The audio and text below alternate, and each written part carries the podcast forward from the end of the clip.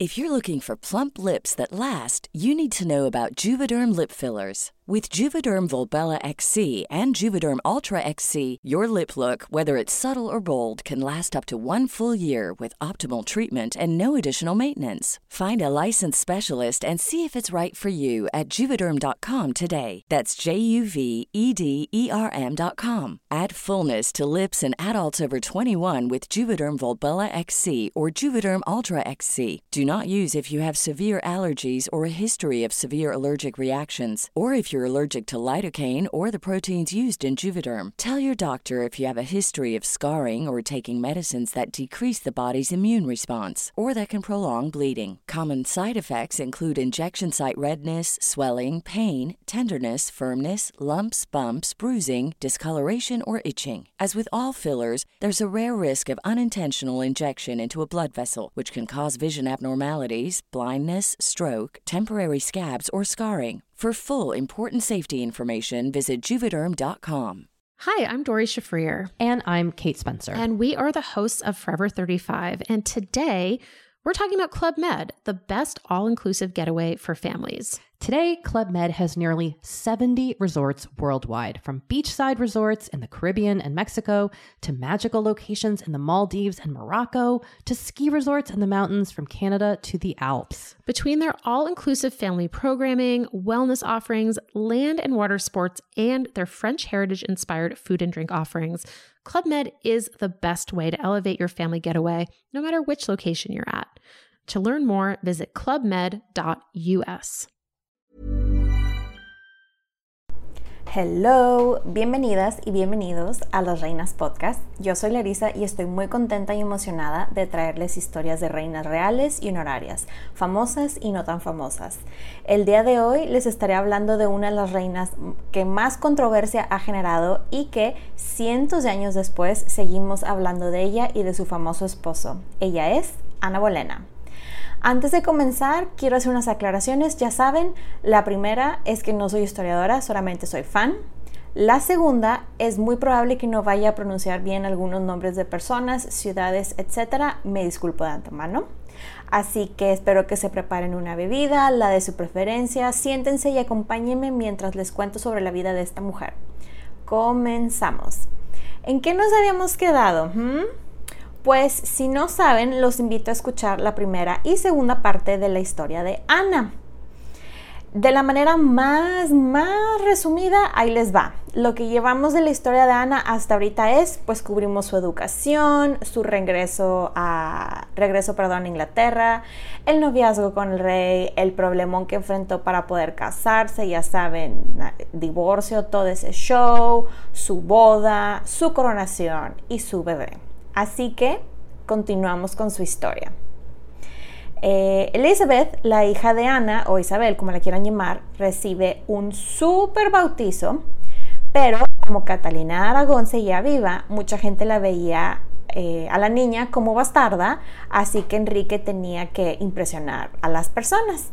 Después, Enrique, su esposo, promulga otra acta en el Parlamento y el 23 de marzo de 1534 pasa el acta de sucesión que básicamente dice que sus hijos con Ana eran sus hijos legítimos y que ellos eran los que iban a heredar el reino. Esto lamentablemente pues fueron muy malas noticias para María, la hija de Catalina y Enrique, ya que de ser princesa pasó a ser bastarda. Y de hecho vamos a hacer una pausa y aquí vamos a hablar de la relación de Ana con su hijastra María Tudor. Ana y ella, la verdad, no se llevaban, así de que nada. Uno de los apodos de María para Ana era la concubina. También le decía el escándalo de la cristiandad, no es broma.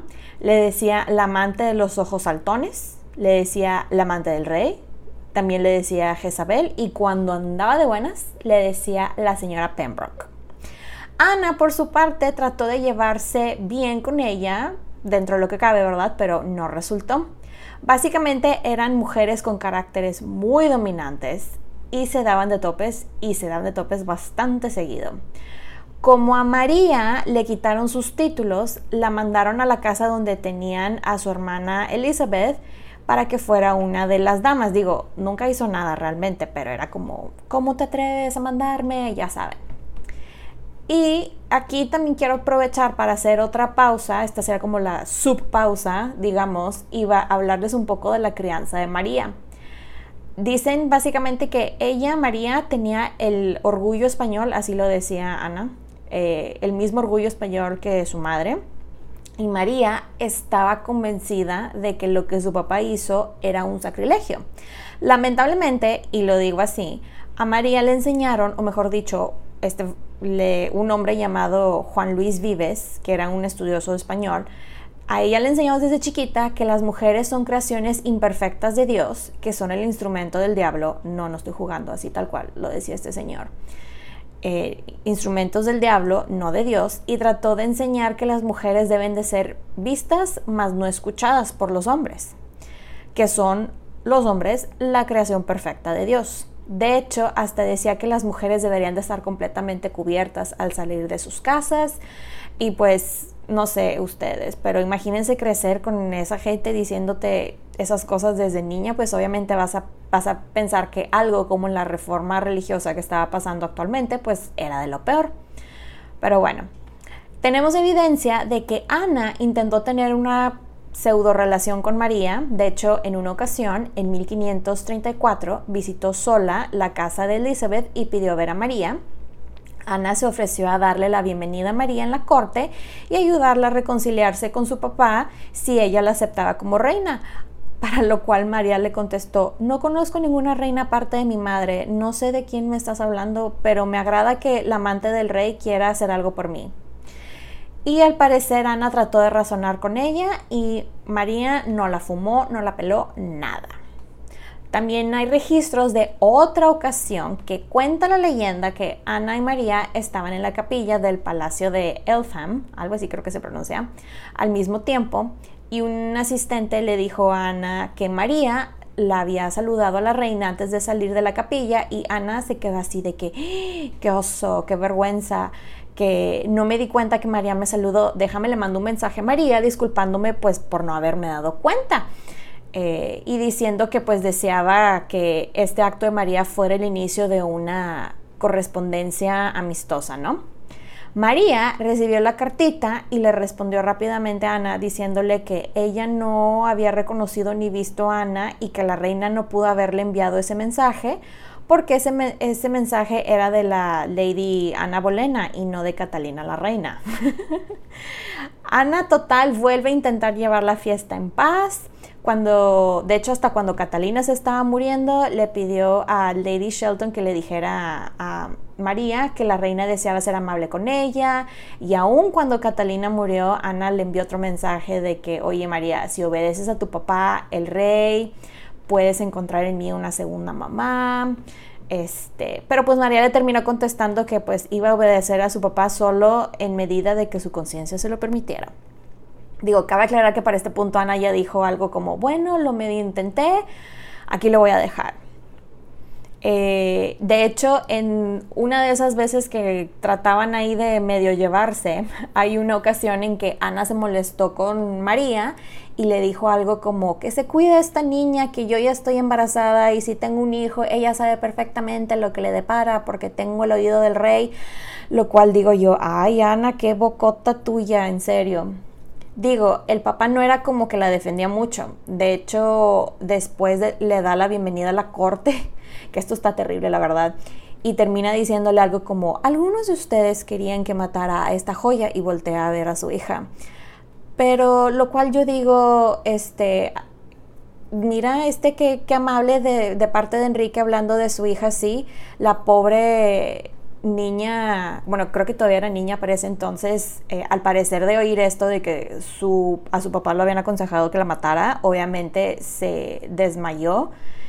Y, pero lo cual me da mucha risa porque hay mucha gente que escribió que Enrique era un padre súper amable y lindo y amoroso, pero pues yo no creo que ningún padre amable, lindo y amoroso estaría diciendo o amenazando a su hija casi con matarla. No sé ustedes, eso es lo que pienso yo. Pero bueno, ahora la segunda eh, pausa que vamos a hacer el día de hoy es para hablarles de Ana como reina. Pues como ya saben, Ana no duró mucho como reina y a pesar de, que pudo haber hecho bastante en conjunto con su esposo, él no la dejó porque pues para eso tenía él a sus consejeros, ¿verdad? Ya saben, macho que se respeta. Y a continuación les quiero hablar un poco del trabajo que hizo ella como reina y voy a dividir su trabajo slash legado en las siguientes categorías. Las categorías son trabajo de caridad hacia los pobres, educación, estudios de la Biblia, ayuda y asilo a los reformistas religiosos, monasterios y reliquias. La primera categoría, trabajo de caridad hacia los pobres. De acuerdo con los relatos del autor del siglo XVI, John Fox, ella donó bastante diciendo este, lo siguiente. Eh, Fox escribió también cuán generosa fue con los pobres, pasando no solo el ejemplo común de otras reinas, sino también las rentas casi de su hacienda, tanto que las limosnas que dio en tres cuartos de año en reparto se suman a la cantidad de 14 y 15 mil libras, además de la gran cantidad de dinero que su majestad tenía la intención de repartir en cuatro partes diversas del reino, como un capital que se emplearía ahí al beneficio de los pobres, eh, de las pobres personas del reino. De hecho, esta cantidad de 14 o 15 mil libras en dinero actual son millones, millones de libras. ¿Ok? También su secretario eh, Latimer escribió lo siguiente de ella cuando salía en su gira de progreso. Ella daría un mandamiento especial a sus oficiales de comprar una gran cantidad de lona para hacer camisas, batas y sábanas para los pobres. Al parecer, Ana y sus damas eh, pedía todo esto para que se mandara a hacer ropa y ella y las damas, eh, como les digo, hacían camisas, batas, sábanas para distribuir entre los pobres eh, y durante la gira de progreso y ordenaban a sus capellanes a que les dieran limosnas a los pobres necesitados e impotentes amas de casa sobrecargadas de niños. Las palabras de Latimer. Ahora vamos a la segunda categoría, educación. Otra de las maneras que Ana ayudaba a la gente era a través de la educación. Ella pagó grandes cantidades de dinero eh, para que jóvenes pudieran estudiar. Una de las tantas personas que ella eh, le pagó su educación fue un hombre llamado William Bill, a quien le becó sus estudios en la Universidad de St. John's College, en la ciudad de Cambridge. Y él después trabajó para su hija, la reina Elizabeth, primero como trabajador social en hospitales y luego como decano de Westminster. Adicionalmente a becar a varios alumnos, ella llegó a donar a las universidades de Cambridge y de Oxford. También eh, hizo o fundó su propia escuela de gramática, asegurándose que les pagaran adecuadamente a los maestros y que se les diera una buena y gratuita educación a, las a los que no pudieran pagarla. Nos vamos a la tercera categoría, que son los estudios de la Biblia. Otra de las cosas que ella apoyó bastante fue el enseñarle a la gente a que leyeran y entendieran la Biblia. Ana puso a su capellán Matthew Parker a que fuera el líder de un grupo de lectura de Biblia. Yo sé que esto suena como algo X, que no es la gran cosa, pero para la época esto era una gran hazaña, algo muy radical y una de las cosas por las cuales ella estaba luchando, que la gente pudiera entender y leer la Biblia en inglés, en su idioma. La cuarta categoría, ayuda y asilo a los reformistas religiosos. Otro de los aspectos que ella ayudó bastante fue en salvar las vidas de los reformistas.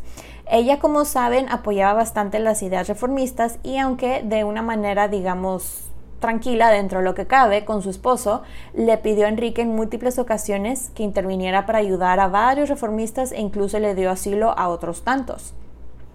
La quinta categoría, monasterios y reliquias. Otra de las maneras que Ana contribuyó a la sociedad inglesa fue con su investigación de las reliquias falsas, reliquias falsas, perdón, eh, que tenían algunas iglesias. Hubo un caso en particular que este salió mucho en mi investigación, que habla, eh, que es el caso de la abadía de Ailes, creo que sí se pronuncia, que tenían una reliquia, y lo digo entre comillas, este, muy famosa, y por lo tanto esta reliquia les había dado mucho dinero, pero estamos hablando de millones, ¿ok? Millones y millones y millones. Que ellos, esta reliquia, fíjense, ellos decían que tenían la sangre de Cristo. Así es, la sangre del mismísimo Cristo. La abadía decía que, que le habían quitado la sangre de su cuerpo y que por lo tanto era milagrosa. Ya se imaginarán la cantidad de dinero que le bajaron a la gente, como les digo. Ana y su equipo se pusieron a investigar y se dieron cuenta de, pues, del abuso que había cometido esta abadía con la gente y les quitaron su disque reliquia, este, citando que esto era un abuso abominable. Y llegaban con, y dejen, dejen ustedes, llevaban con esa disque reliquia con la sangre de Cristo cobrando desde el siglo XIII. O sea, desde los 1200 estaban cobrando por acercarte y rezar para que se, se te fueran ahí tus pecados este, y aquí estamos en los 1500. ¿Cuánto no habrán robado?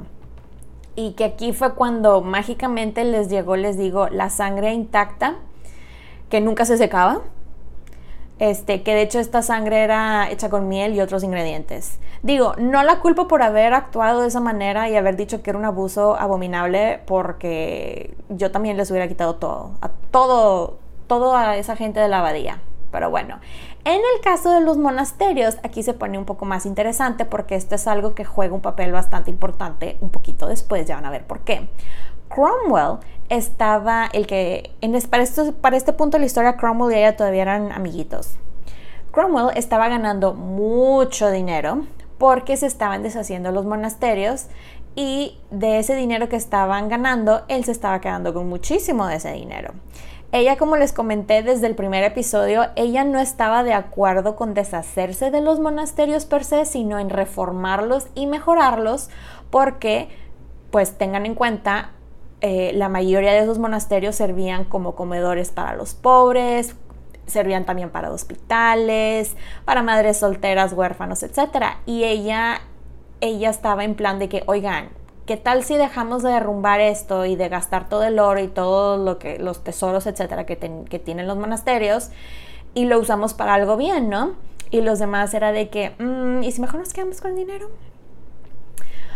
Algo que me llamó mucho la atención de, de Ana, que vamos a llamarlo como uno de los fun facts de este episodio, eh, es que ya ven que les había contado que ella era muy buena para la bailada, pues resulta ser que no solamente era buena para la bailada, sino que también para la cantada.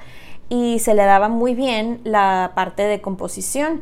Y de hecho les platico que el Royal College en Londres, la Universidad Real de Londres, sería la traducción al español, cuenta con el libro de música que Ana este, tenía y que es como una composición de otras piececitas, este, de sus piezas favoritas que le gustaba tocar, etc.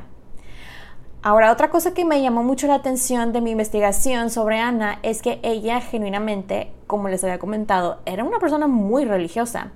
Ella incluso iba a misa todos los días y le daba instrucciones a su corte de evitar comportamientos malos y les pedía por favor a los, digamos, como hombres que evitaran ir a burdeles y hasta les daba lecciones a sus capellanes.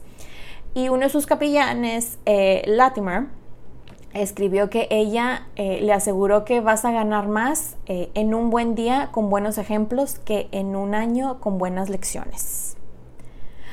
Algo que no se habla mucho de Ana es que ella genuinamente adoraba a su hija. Desafortunadamente para ella, ella tenía que seguir las reglas de la corte y los bebés reales los criaban otras personas, pero ella hacía lo que podía por ir a visitar su hija.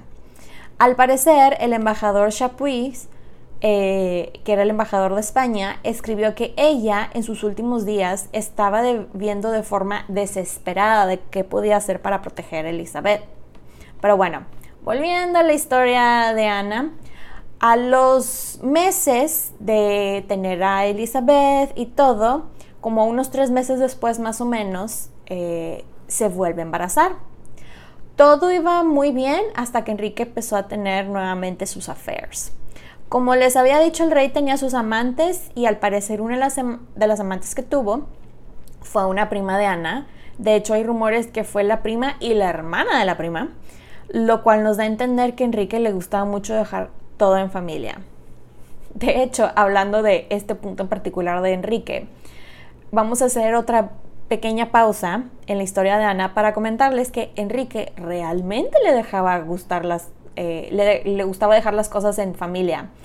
Él, acuérdense que se había acostado con María, la hermana de Ana, Habían rumores incluso que se había acostado con la mamá de ellas, que fueron simplemente rumores, la verdad.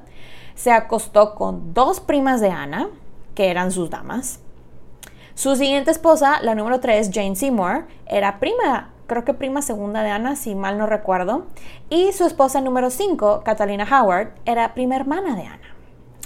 Lo único que voy a decir es, ew. No sé ustedes, pero ew. Pero bueno, ahora sí, volviendo a la historia de Ana. En ese inter que ella queda embarazada otra vez, por lo mismo de las amantes, se peleaban, discutían bastante. Algo este, que hay que mencionar de ellos es que para ese punto de la historia, ellos la verdad llevaban bastante tiempo juntos. Este, llevaban más de 10 años juntos, se conocían bastante bien, ya saben, el genio del otro, los dos tenían personalidades muy dominantes, muy explosivas y pues digamos que cuando hay dos personas con el mismo tipo de personalidad, pues digamos que no siempre es una muy buena idea, ¿verdad?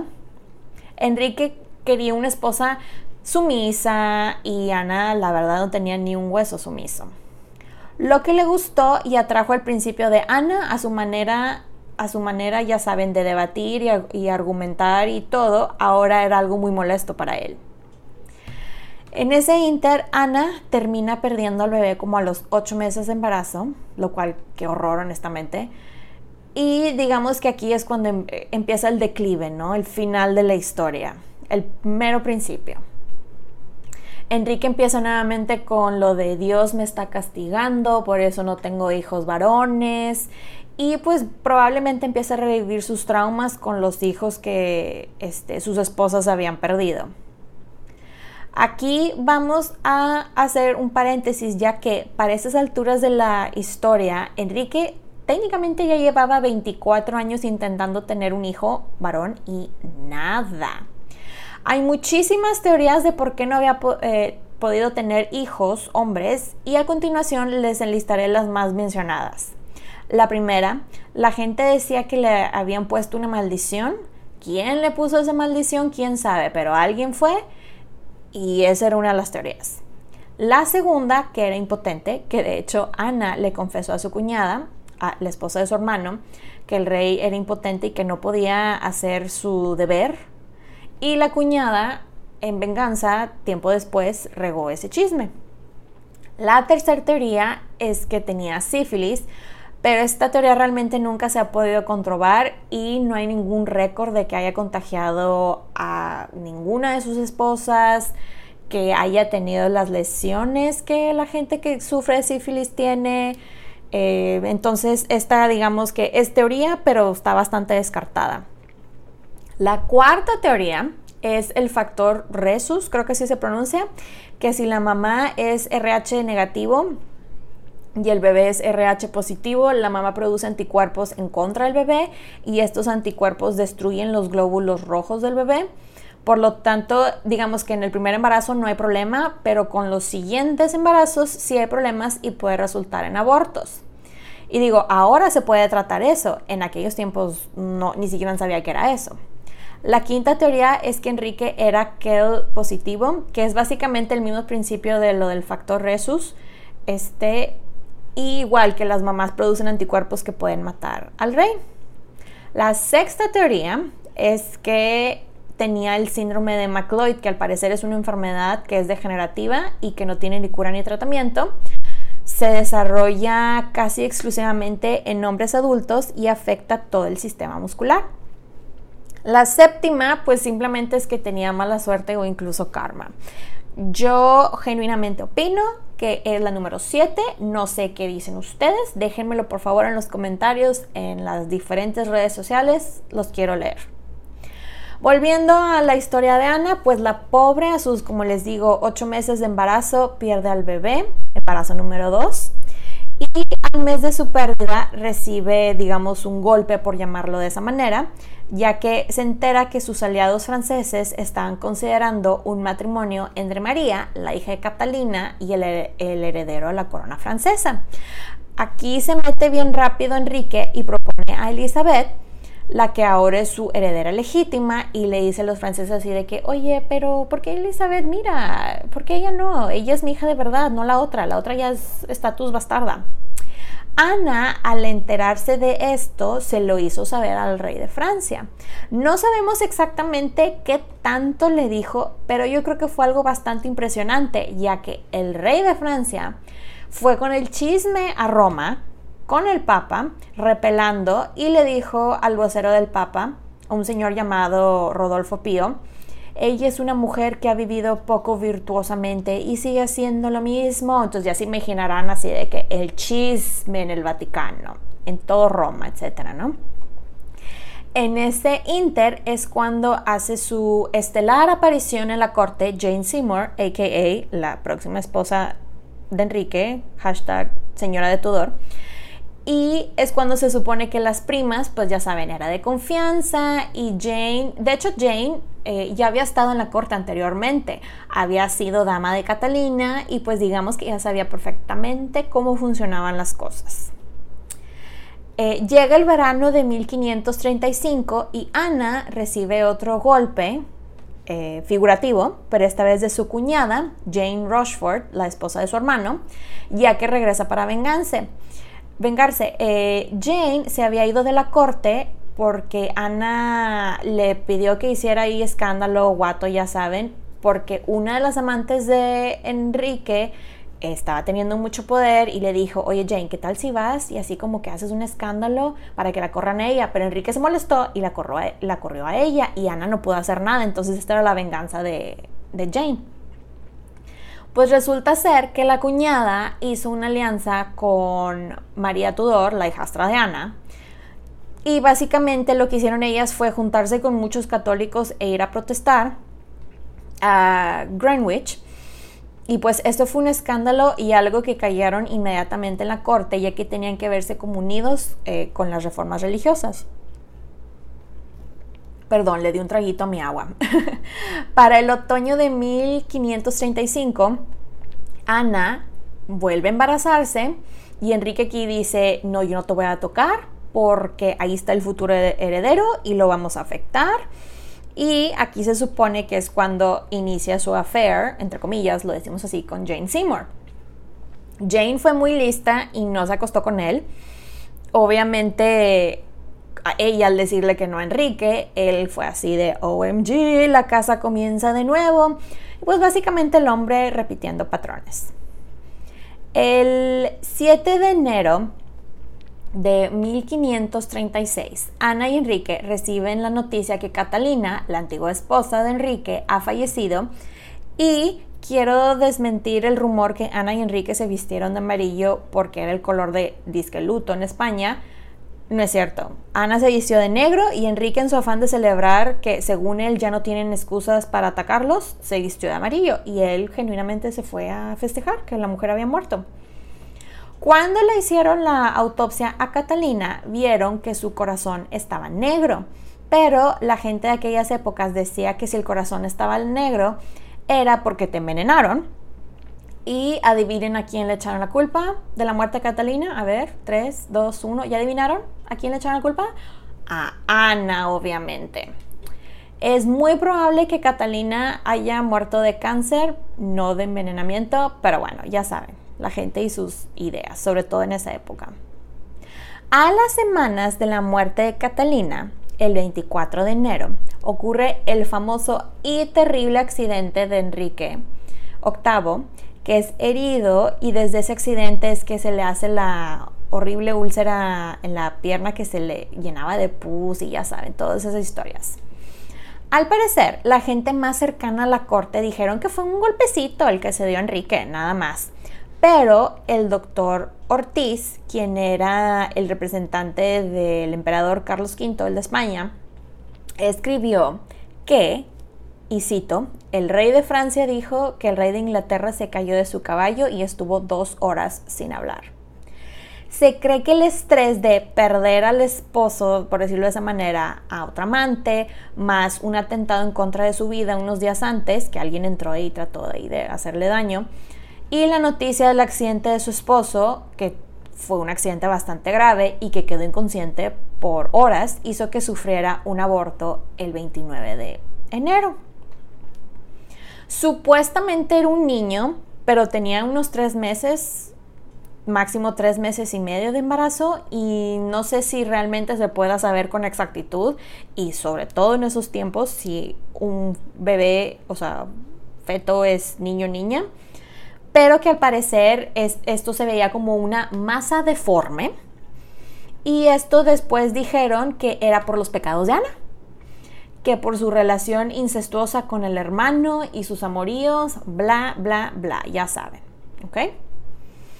En este punto de la historia, volviendo al accidente de Enrique, Enrique se levanta de su estado inconsciente y se levanta medio cucu, ¿ok?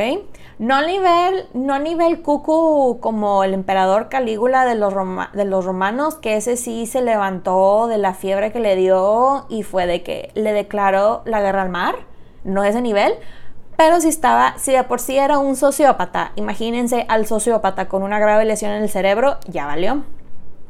Quiero hacer una breve pausa para hablar de Enrique. Eh, no sé si les había platicado, pero muchos historiadores y científicos están de acuerdo que Enrique era un sociópata y como tal no tenía conciencia. Él podía herir a las personas que quería y dormía bien tranquilo sin ningún tipo de remordimiento.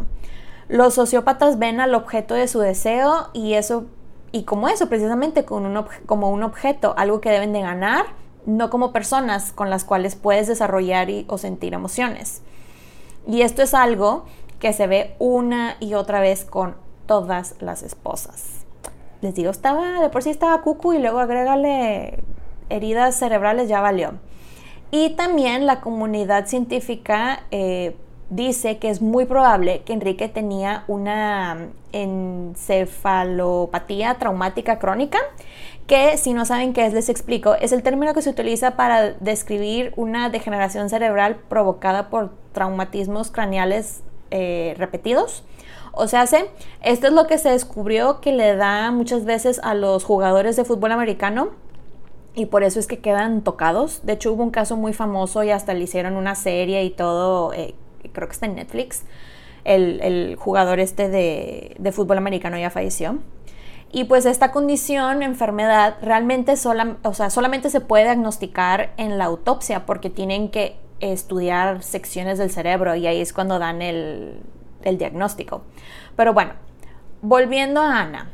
La pobre mujer estaba con el corazón destruido por perder a otro bebé y, el, y del dolor al parecer le gritó a Enrique que era su culpa, que perdió al bebé. Y Enrique obviamente no se tomó esto nada bien y le contestó, yo no tendré más hijos contigo. Lo cual digamos que nos da una pista de lo que se acerca, ¿verdad? Aquí es cuando Ana y Cromwell ya se declaran némesis por lo de la, disolución de los monasterios, pero eh, esa, esa, era como que la razón oficial. Pero al parecer fue otra la razón por la cual se distanciaron. Resulta ser que dos meses antes de la muerte de Ana, ella había estado muy involucrada en pasar una legislación para combatir la pobreza. Esta ley se terminó pasando en 1536 y tiene el nombre de Tudor Poor Law, que en español es la Ley Tudor de los Pobres, la cual curiosamente le dieron todo el crédito a Cromwell. Resulta ser que el origen de esta ley fue un borrador de uno de los reformistas religiosos, un señor llamado William Marshall, a quien Ana apoyaba.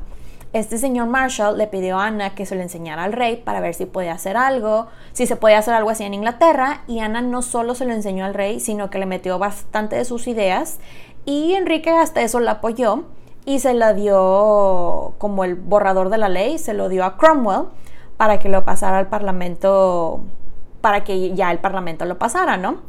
Esta ley hablaba básicamente que se tenían que apoyar a las, personas pobres, no dándoles dinero, sino capacitándolos y rehabilitándolos para realizar oficios y trabajos, para que con eso salieran adelante. Y menciona la creación de un seguro social para la gente de manera que pudieran tener acceso a atención médica y medicinas de forma gratuita. Bueno, dícese atención médica y medicinas a lo que había en la época, ¿verdad? Que, Dios mío, pero bueno, digo, algo es algo, ¿verdad? También involucraba que todos los trabajadores del gobierno a nivel ciudad en el reino tenían que jurar que iban a ejecutar lo que la ley decía en las ciudades y pueblos, etc. ¿Cuál era el problema con esto? Se estarán preguntando. Pues que Cromwell hizo los números y dijo, ¿sabes qué? Esto está muy caro, o mejor dicho, le va a costar mucho la corona, y pues prefiero quedarme con ese dinero. Y el otro problema para Cromwell era que él lo veía de manera de que Ana quería hacer un consejo propio de gente y, es, y este consejo le iban a, a quitar poderes a él y él fue de que hell no. Ana quería usar el dinero que se estaba recabando de los monasterios que les mencioné hace rato, pero pues como les dije, Cromwell se estaba haciendo riquísimo y dijo, no, no voy a sacar dinero de ahí. Entonces, este, ahí es cuando digamos que Cromwell dice oficialmente de que este se tiene que ir sí o sí. Y se hizo loco con lo de la ley de los pobres. Eh, dato curioso, la que de hecho terminó llevando a cabo una parte de este proyecto fue Elizabeth, la hija, cuando le tocó ser reina años después. Total, Ana estaba, cuando se dio cuenta que Cromwell fue de que no, no voy a hacer esto, bye según él acá muy, muy sordeado, muy acá bajo el agua. Ana obviamente se dio cuenta y estaba enfurecida la mujer eh, por todo esto y en un acto para desafiar a todos los que estaban en su corte, en su contra, perdón, le pidió a uno de su equipo más cercano, un señor llamado John Skip, que diera, era otro de los capellanes, que diera un sermón a toda la congregación real que era como una declaración de guerra básicamente, en contra de los actos dudosos, llamémoslos así, de algunas personas de la corte. Este sermón se hizo famosísimo por la controversia que causó, ya que citó a Juan capítulo 8, versículo 46, que dice lo siguiente, ¿quién de vosotros me acusa de pecado? Pues si digo la verdad, eh, ¿por qué vosotros no me creéis? El que es de Dios, las palabras de Dios oye pero esto no las oís vosotros, porque no sois de Dios. ¡Boom! Y los termina acusando de seguir al rey ciegamente para beneficiarse personalmente y hasta usó al rey Salomón como ejemplo por tomar muchas esposas y amantes y cuánta cosa. O sea, Ana se fue por la yugular. Qué bárbara. Pero no, ahí no termina el sermón, no señor. El ataque a Cromwell va después cuando Skip menciona a, a Suero de Persia y su terrible consejero, un hombre llamado Amán, quien quería destruir a la reina Esther de Persia. Eh, esta, esta, Esther era muy querida por Asuero y le daba consejos y termina el sermón de Skip diciéndole al rey directamente que tenía que tener cuidado de sus consejeros por la malicia que tenían en sus corazones hacia otros hombres. Y aquí Ana y Skip se merecen un mic drop. O sea, se aventaron el micrófono y les cayeron la boca a todos. Continuando con la historia, desafortunadamente para Ana, las cosas se iban poniendo más serias entre su esposo y Jane Seymour, y hay muchas fuentes que lo pueden confirmar. Ana la verdad pierde su cool varias veces, como por ejemplo cuando los encuentra y los encuentra juntos y Jane estaba sentada en la rodilla de su esposo y este y le hace un escándalo. Y en otra ocasión, cuando le ve un collar que Enrique le regaló, este se lo arrancó del cuello, le gritó, pues ya se imaginan, pero la pobre mujer perdió el cool mal plan. Pero el problema con este tipo de reacciones es que estaba, digamos, alimentando el odio, por decirlo de esa manera, de su esposo, ya que los católicos anti-Ana era como una batalla ganada, pero la guerra final era que Enrique se divorciara de ella para volver a casarse con otra católica. Para abril de ese año, Ana ya sabía que algo estaba bastante mal y tenía que ver por su hija. De hecho, el 26 de abril, le llamó a su capellán Matthew Parker para una como junta reunión de emergencia. Este señor Parker, 33 años después, reveló en una carta que Ana lo llamó para pedirle que cuidara de su hija Elizabeth. O sea, ella ya sabía que algo iba a pasar, algo grave. Me imagino que nunca dimensionó que era tan grave, pero ella sabía que algo iba a pasar y fue de necesito que mi hija esté bien.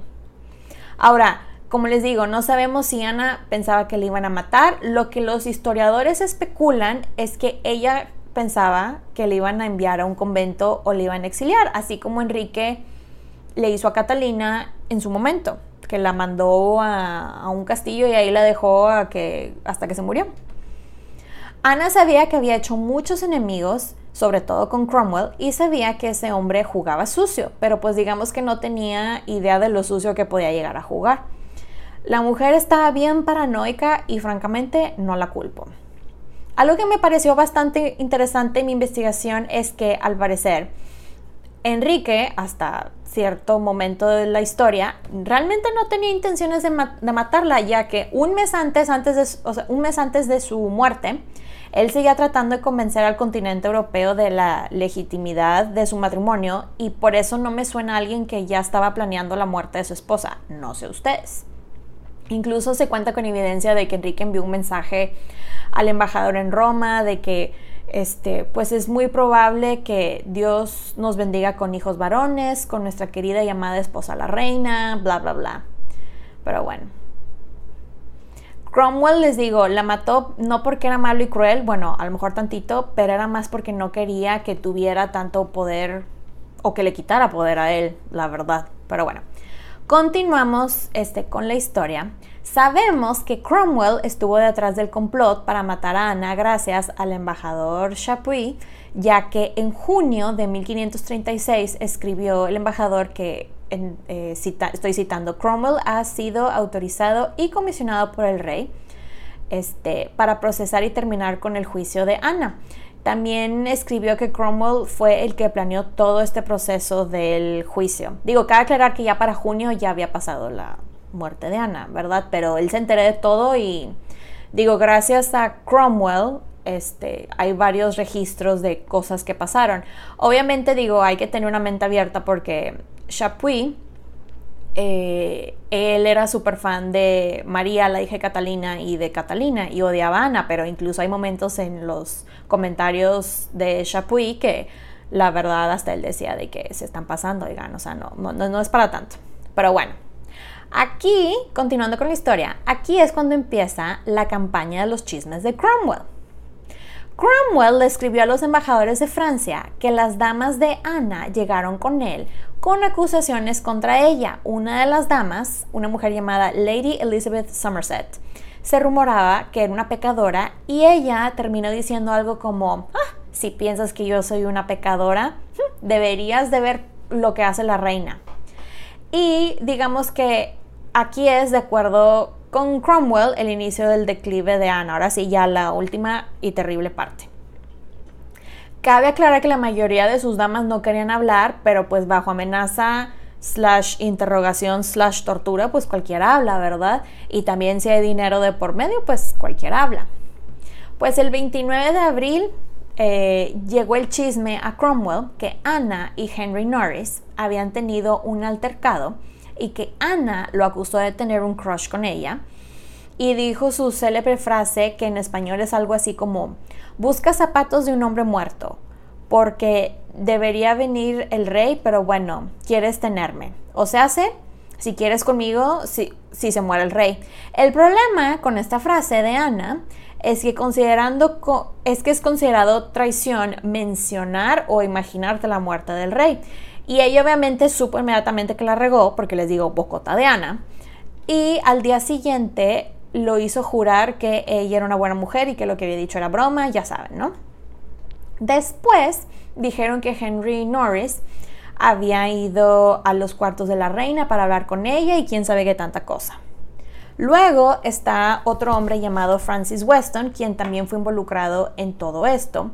Resulta ser que Ana lo acusó de amar a su eh, lo acusó de amar a su esposa ya que de no amar a su, a su, esposa perdón y que le estaba tirando la onda a una mujer llamada Margaret Shelton y él le contestó que él amaba a alguien que pertenecía al séquito de Ana más que a su esposa y Ana fue de ¡Ah! ¿en serio? ¿y quién es esa mujer?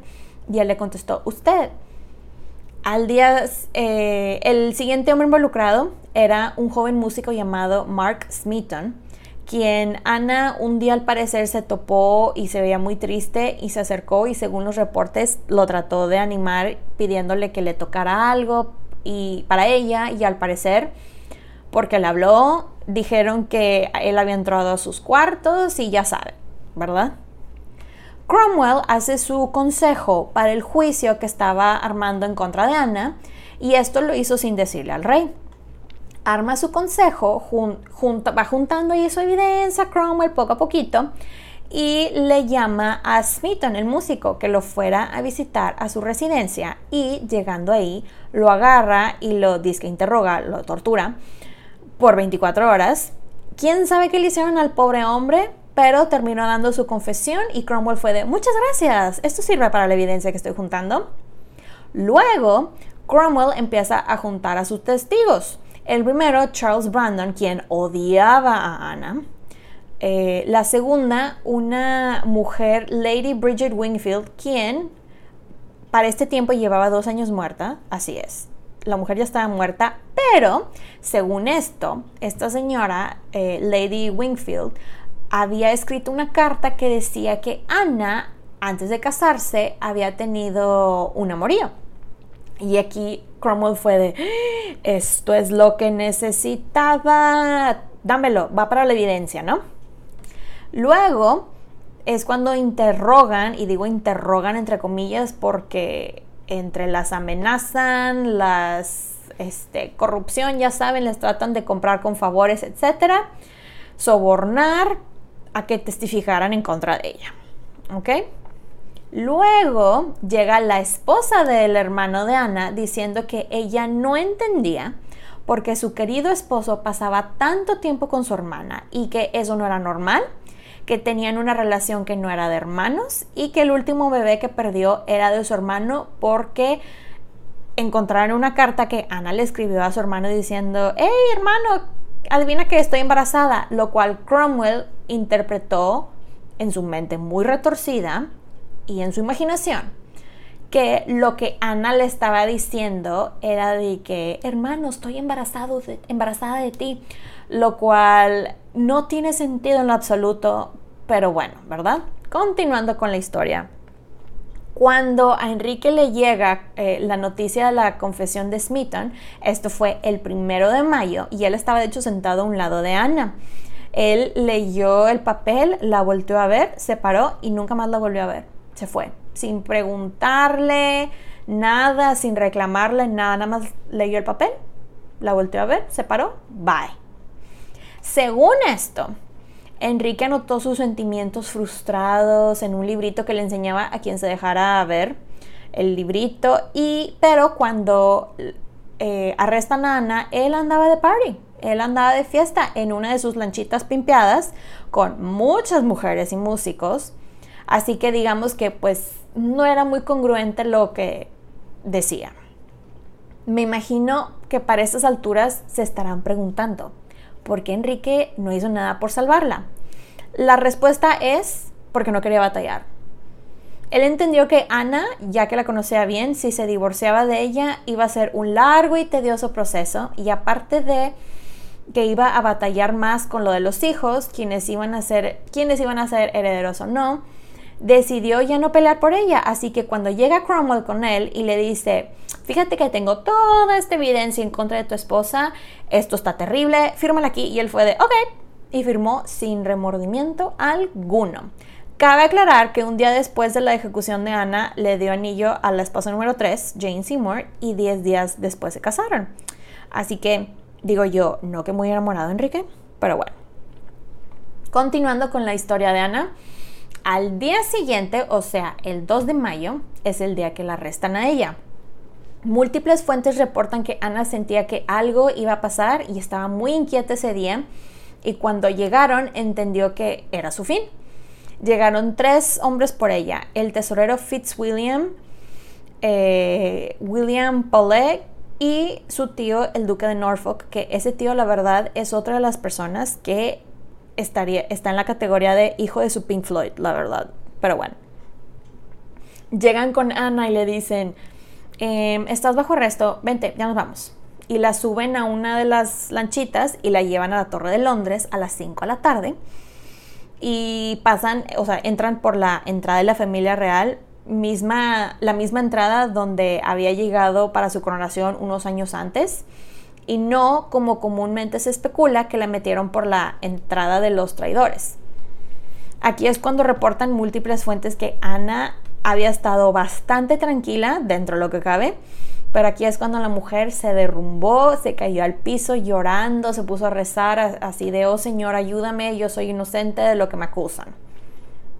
Ella le pregunta a un señor llamado Kingston, que era como que el encargado ahí de, de ella en la torre, este, él era el responsable aparte de escoltarla a su cuarto y todo eso. Y ella de que me van a llevar al calabozo. Y él, no señora, la voy a llevar directamente a sus habitaciones, las que usó en su coronación. Y ya se la llevaron, ¿no? Durante el tiempo que estuvo encarcelada, a Ana le daban como ataques de pánico, ansiedad, estaba muy triste, estaba muy desesperada porque nadie le decía nada, le cortaron toda la comunicación con el mundo exterior. Digo, no la culpo, este, y también dicen que se ponía a llorar histéricamente y luego terminaba, empezaba a llorar y luego terminaba riéndose. Y eh, algo que leí que me pareció muy interesante es que algunos científicos dicen que es muy probable que estos cambios repentinos de ánimo eran síntomas del síndrome postraumático, lo cual explicaría bastante.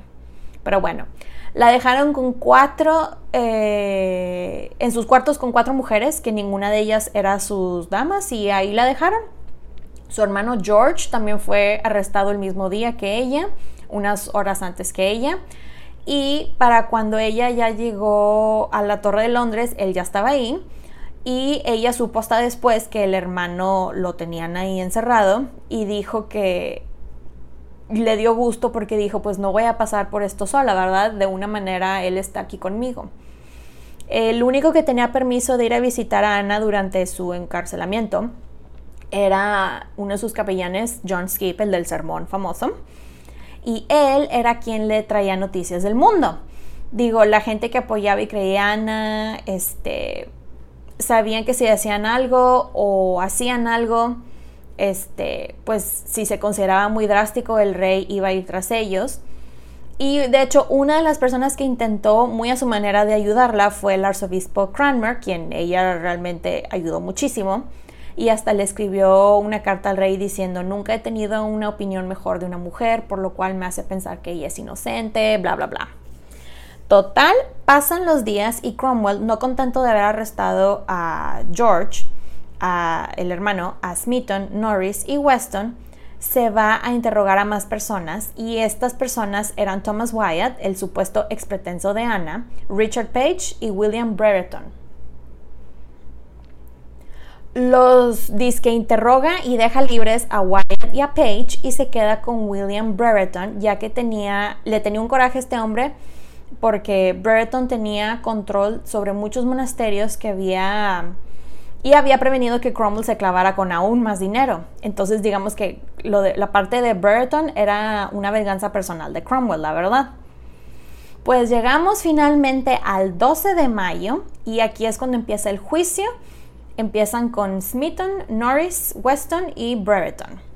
Para esto, este, el buen Cromwell elige un jurado distinguido para dar el veredicto, y lo digo muy, ¿verdad? Veredicto entrecomillado elige a Edward Willoughby, quien le debía mucho dinero a Brereton.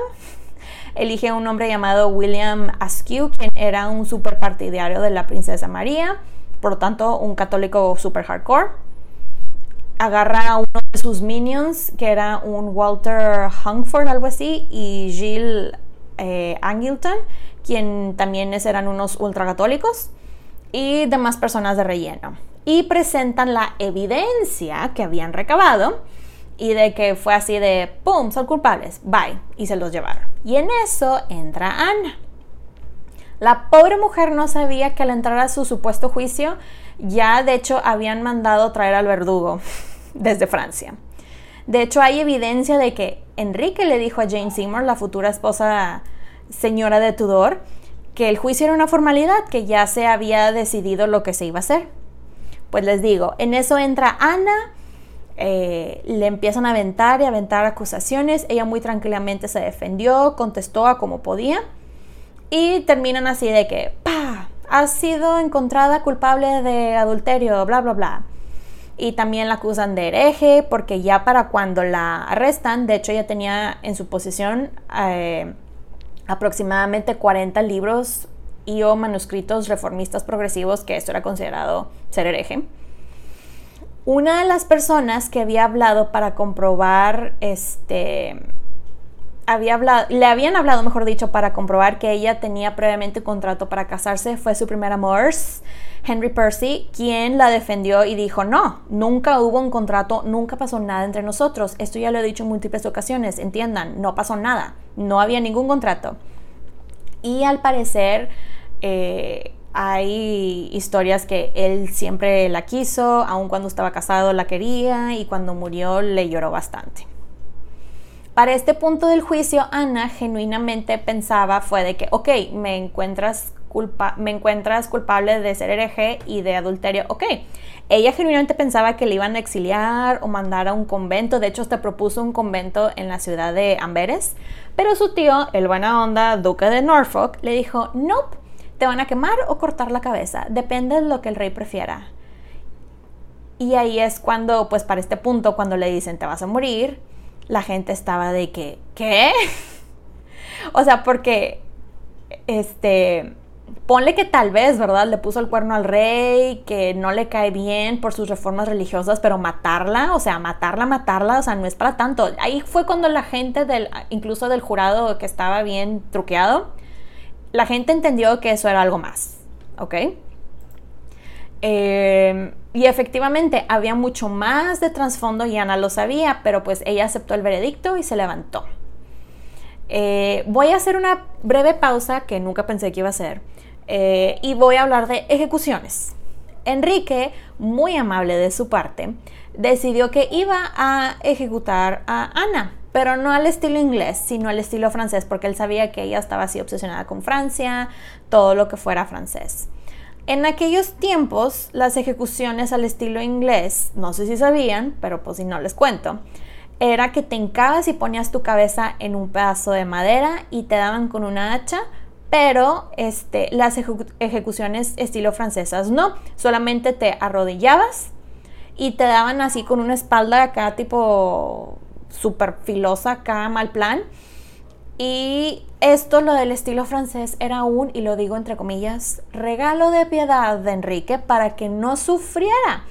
Porque las ejecuciones inglesas muchas veces no las este, hacían bien, los verdugos estaban borrachos, no latinaban y le daban en los hombros a las personas. No quiero entrar en detalles, usen su imaginación o no, pero era una cosa muy nasty, muy horrible y pues me imagino que se dan una idea de lo que estoy hablando, ¿verdad?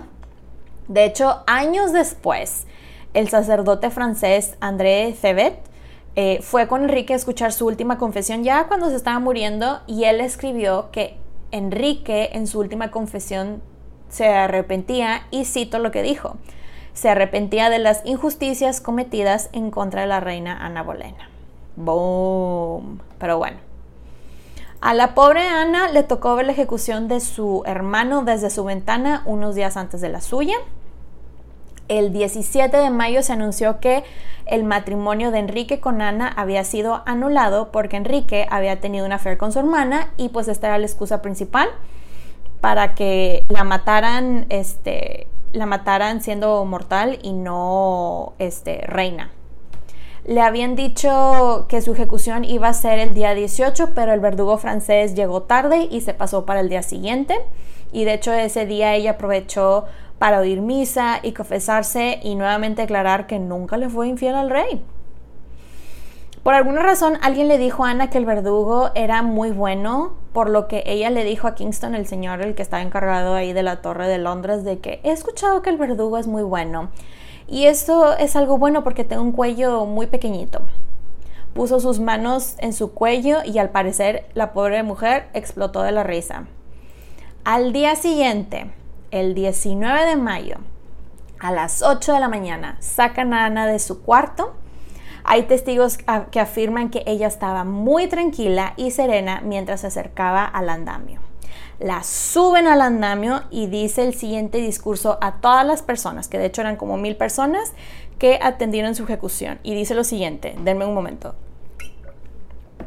Dijo, buena gente cristiana, he venido aquí a morir porque según la ley y por la ley estoy condenada a morir, y por tanto nadie hablará en contra de ello. No he venido aquí a acusar a nadie, ni a hablar nada de lo que me acusan y me condenan a muerte, pero ruego a Dios que salve al rey y lo envíe a reinar mucho tiempo sobre ustedes, porque nunca hubo un príncipe más gentil ni más misericordioso, y para mí siempre fue un Señor bueno, gentil y soberano. Y si alguna persona se entro, eh, entrometiera en mi causa, perdón, le exijo que juzgue lo mejor. Y así me despido del mundo y de todos ustedes y les deseo de todo corazón que recen por mí. Señor, ten piedad de mí. Dios, encomiendo mi alma. Al parecer, cuando termino este gran discurso, eh, el público, al escuchar estas palabras, se arrodilló como señal de respeto y porque yo creo que aquí honestamente todo el mundo dijo, Dios mío, van a, mandar, van a matar a alguien inocente. Y pues era una señal de respeto hacia ella, ¿verdad?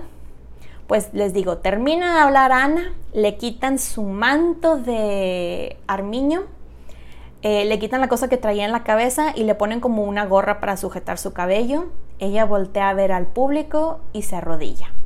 Una de las mujeres que la acompañaba le puso una venda sobre los ojos y en eso Ana dijo, a Dios le encomiendo mi alma, a Cristo le encomiendo mi alma, Jesús recibe mi alma. El verdugo en eso saca la espada y dice en francés, oye niño, pásame la espalda.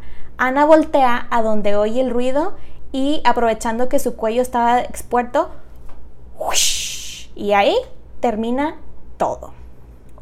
Em, una de las mujeres que la acompañaba recogió la cabeza y las demás levantaron ahí el cuerpo, lo envolvieron y esto sí se me hizo muy feo que les dieron, le dieron un ataúd que ni siquiera cabía el cuerpo, tuvieron que meterlo como pudieron y la cabeza al lado. Este, y dicen que ella y el hermano fueron enterrados juntos. Hasta la fecha no se sabe con exactitud dónde fue enterrado el cuerpo, pero cada 19 eh, de mayo eh, le ponen flores donde se supone que estaba el, andamio. Y digo yo, damn.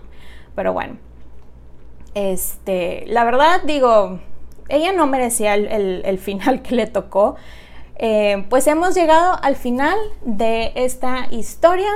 He hecho un esfuerzo por, pues, digamos, mostrarles que Ana era igual que cualquier persona, era multifacética, era coqueta, era una activista, era una esposa, humanista, etc. Pues era humana, ¿verdad? Tenía sus cosas buenas, sus cosas malas, pero creo que es de esas este, mujeres que ha tenido una terrible fama y ha sido muy, no merecida, pues. Este, como saben, no fue la la última reina de Inglaterra en ser ejecutada, lamentablemente, y pues dejó un legado bastante significativo, aunque fue un reinado bastante corto y fue la madre de una de las reinas más famosas que Inglaterra ha tenido en la historia. Muchas, muchas gracias por escuchar estas tres partes de la historia de Ana. Ya saben que pueden encontrar los episodios de Las Reinas Podcast en diferentes plataformas como Spotify, YouTube, Apple Podcast y Amazon Music. También está en las diferentes redes sociales como Facebook e Instagram, como arroba las reinas podcast y arroba las reinas pod en Twitter. Recuerden suscribirse, darle like activar la campanita para recibir notificaciones y compartirlo. Ya saben que pueden dejar su rating y review en eh, Apple Podcast y en Spotify. Muchas, muchas gracias por escucharme y apoyar este podcast. Nos escuchamos pronto. Bye. If you're looking for plump lips that last, you need to know about Juvederm lip fillers. With Juvederm Volbella XC and Juvederm Ultra XC, your lip look, whether it's subtle or bold, can last up to one full year with optimal treatment and no additional maintenance. Find a licensed specialist and see if it's right for you at Juvederm.com today. That's J U V E D E R M.com. Add fullness to lips in adults over 21 with Juvederm Volbella XC or Juvederm Ultra XC. Do not use if you have severe allergies or a history of severe allergic reactions, or if you're allergic to lidocaine or the proteins used in Juvederm. Tell your doctor if you have a history of scarring or taking medicines that decrease the body's immune response or that can prolong bleeding. Common side effects include injection site redness, swelling, pain, tenderness, firmness, lumps, bumps, bruising, discoloration, or itching. As with all fillers, there's a rare risk of unintentional injection into a blood vessel, which can cause vision abnormalities, blindness, stroke, temporary scabs, or scarring. For full important safety information, visit juvederm.com. Hi, I'm Dori Shafrir. And I'm Kate Spencer. And we are the hosts of Forever 35. And today, we're talking about Club Med, the best all inclusive getaway for families. Today, Club Med has nearly 70 resorts worldwide, from beachside resorts in the Caribbean and Mexico to magical locations in the Maldives and Morocco to ski resorts in the mountains from Canada to the Alps. Between their all inclusive family programming, wellness offerings, land and water sports, and their French heritage inspired food and drink offerings, Club Med is the best way to elevate your family getaway, no matter which location you're at. To learn more, visit clubmed.us.